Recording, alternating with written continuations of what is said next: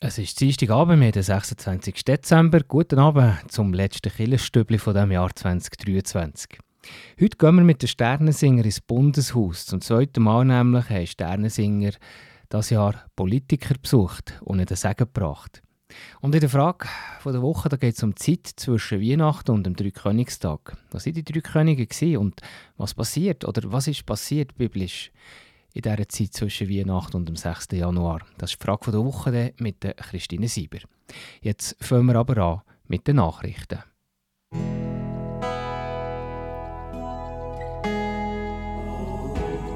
Beo Kirchenstibli Nachrichten, kurz und bindig.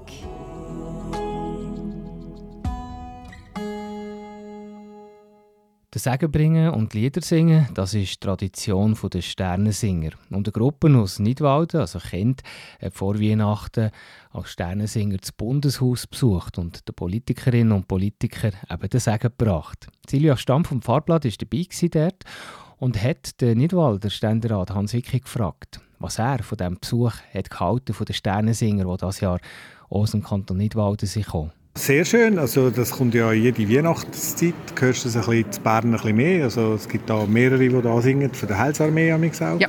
aber im Bundeshaus habe ich es noch nie gehört, also es ist eigentlich, ja, schön, weihnachtlich, ja. gut. Sind Sie auch Sternsinger gewesen? Nein, bin ich leider nicht Also aber die Tradition ist bekannt in Nidwalden? Die kennen wir bei uns weniger. Okay, weniger. okay, ja.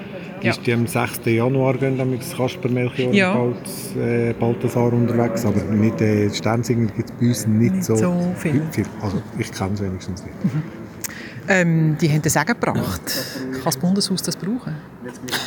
das mit Sicherheit. Also Politik kann jeder Segen brauchen, damit man eine Konsenslösung findet, die gut ist für unser Land. Ja. Mehr zu den Sternensinger im Bundeshaus gehört dann nachher ab um 8 im Killerstübli-Beitrag. Vier Frauen von der katholischen Kirchgemeinde Thun haben eine Aktion gestartet, um Weihnachtskarten an die Insassen vom Regionalgefängnis Thun zu schreiben. Und 100 Karten sind zusammengekommen, geschrieben von älteren Leuten, aber viel auch von Kindern. Und das Spezielle sei, wie das Thuner Tagblatt schreibt, dass man nie wisse, an wer die Karte genau geht. Entstanden ist die Aktion während der Corona-Zeit vom damaligen Gefängnisseelsorger Joachim Cabezas und er hat also die Tradition mitbegründet. Und er hat auch ab und zu ein Feedback können mitbringen Weil die, die die Karte geschrieben haben, die haben wirklich nicht gewusst, was sie hat ausgelöst respektive an wer sie ist gegangen. Und der Gefängnisseelsorger hat gesagt, dass die unbekannten Empfänger doch meistens sehr dankbar waren dafür, für die Zeichen und Aufmunterungen von außen.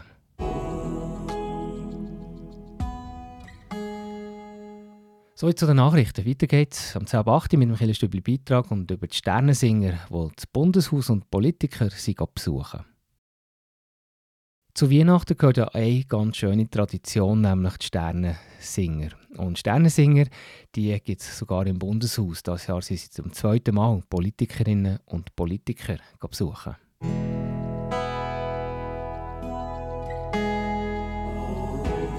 Beo Kirchenstibli Beitrag über Gott und die Welt.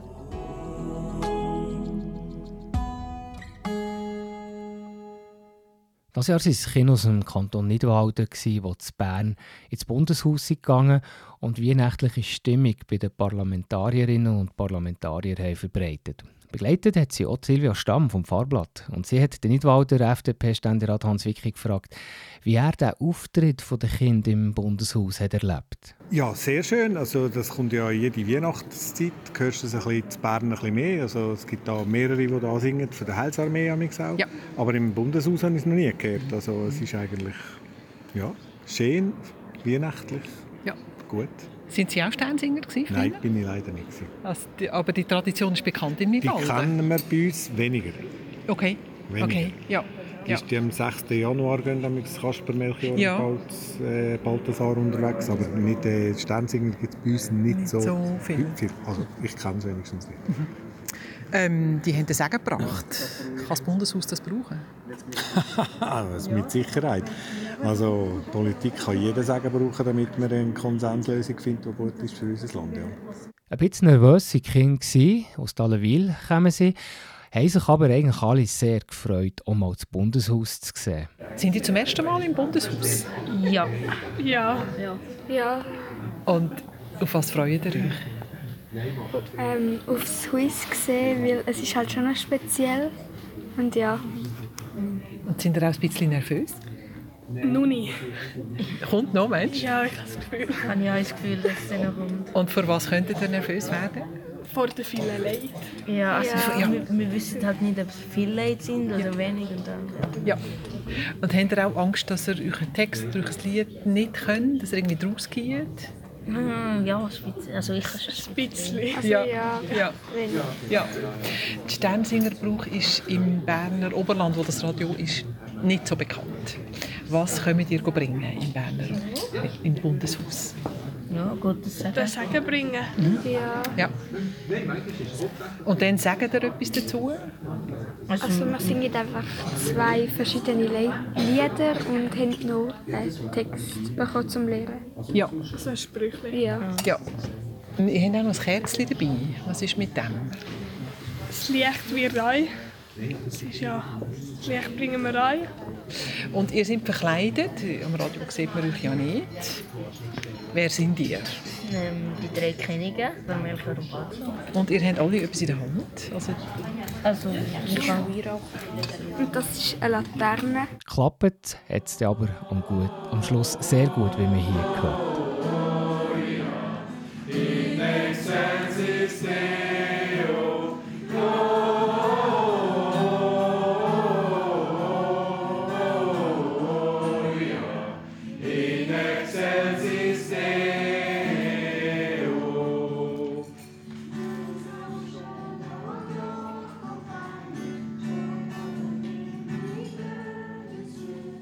Zukunft könnte man die Sternensinger noch mehr hören im Bundeshaus, das im Moment auch der SP-Nationalratspräsident, Erik Nussbaumer.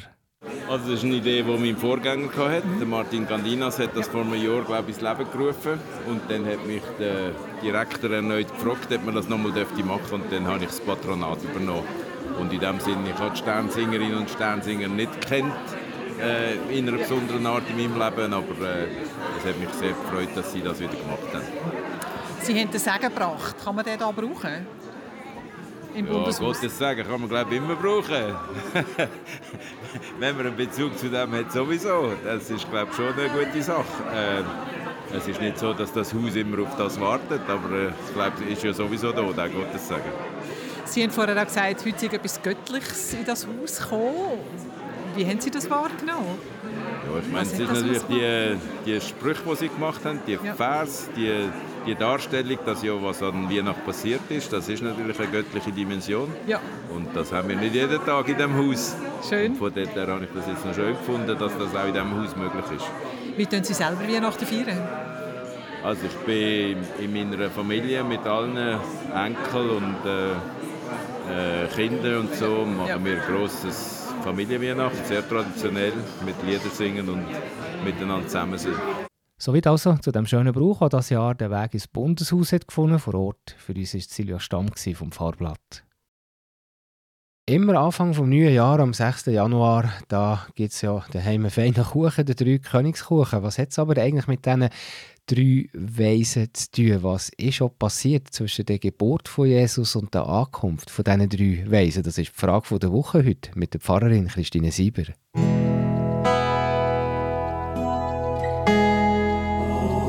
Die Frage vor Woche im Beo Kirchenstübli. Hinterfragt, gibt Antworten und entschlüsselt.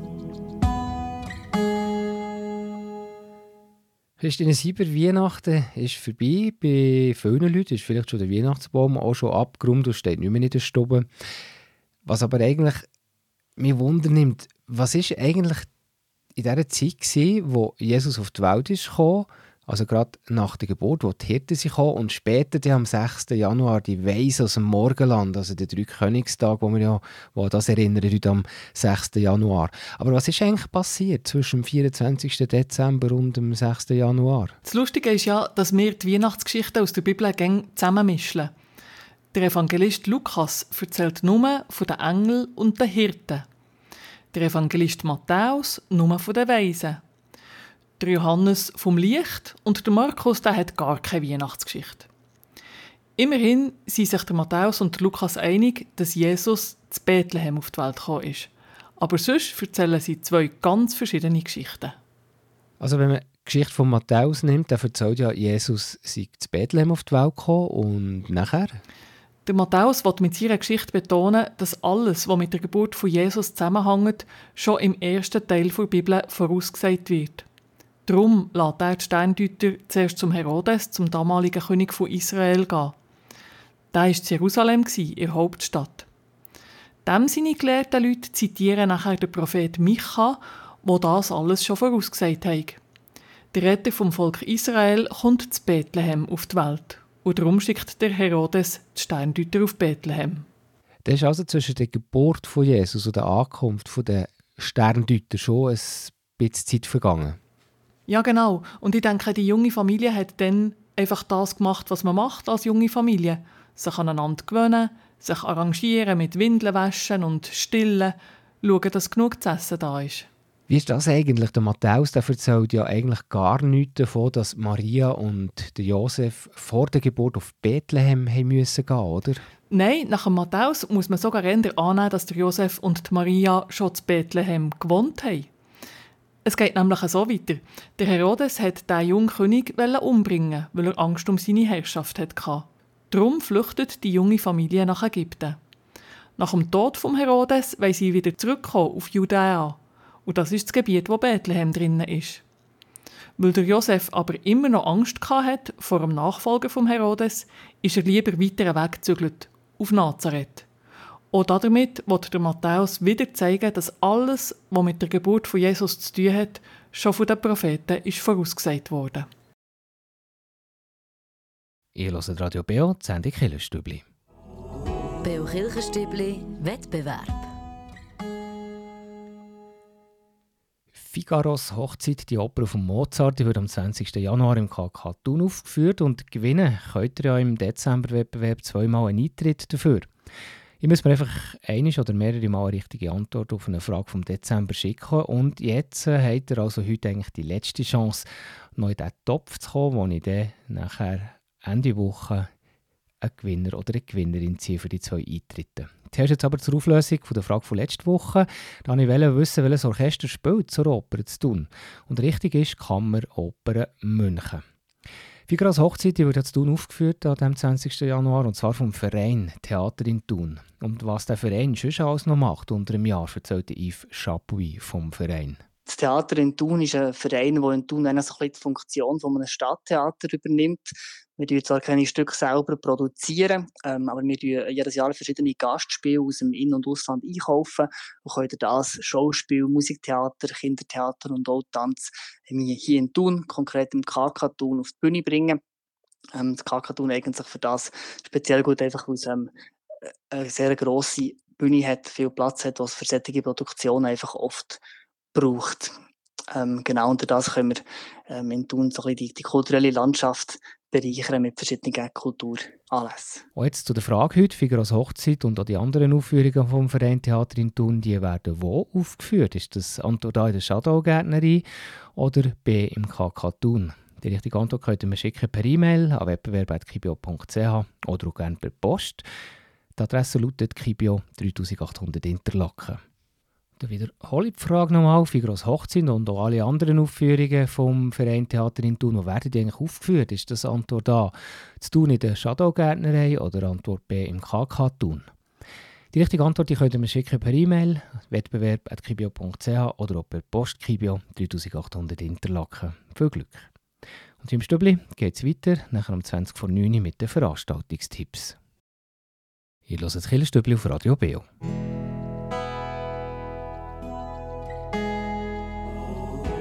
Veranstaltungshinweis. Was läuft in Kirche und Gesellschaft? Und da haben wir drei Hinweise bekommen für nächste Woche. Wir fangen sicher an mit einem Highlight gerade für das ganze 2024. Der Organist Helmut Freitag der spielt nämlich im nächsten Jahr das ganze Orgelwerk von Johann Sebastian Bach. Der Konzertzyklus in der Schlosskirche Interlaken, und da gibt es auch noch ein paar Gastkonzerte in der Kirche Unterseen und in der katholischen Kirche Heilig Geist. Und ist sicher, ja, ich denke, ein Highlight vom kulturellen Angebot auf dem Bödeli. Und der Auftakt der ist am 5. Januar und zwar unter dem Motto Neujahrskonzert. Der ist der am Abend am 7. in der Schlosskirche Interlaken. Dann zu tun, am Montag, 1. Januar. Da gibt es ganz besonderen Gottesdienst zum Jahresauftakt. Begleitet wird er musikalisch von der Band Da Capo. Und danach gibt es ein Neujahrsapero, und zwar in der katholischen Kirche St. Martin zu Thun am 1. Januar am Abend am 5. Uhr.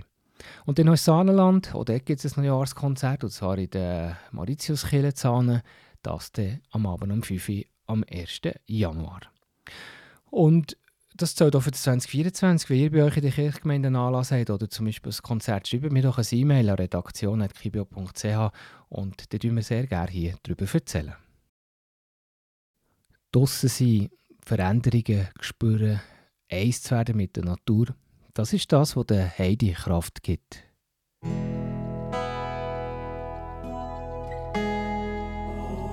Der Beo Kirchenstübli Kraftort. Hier erzählen Menschen, wo sie sich besonders wohl fühlen, wo sie Kraft und Energie tanken oder Gott näher sind.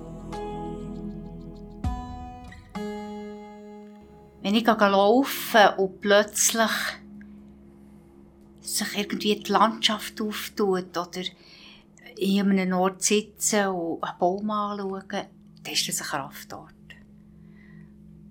Da kann ich so richtig tanken und mich wohlfühlen.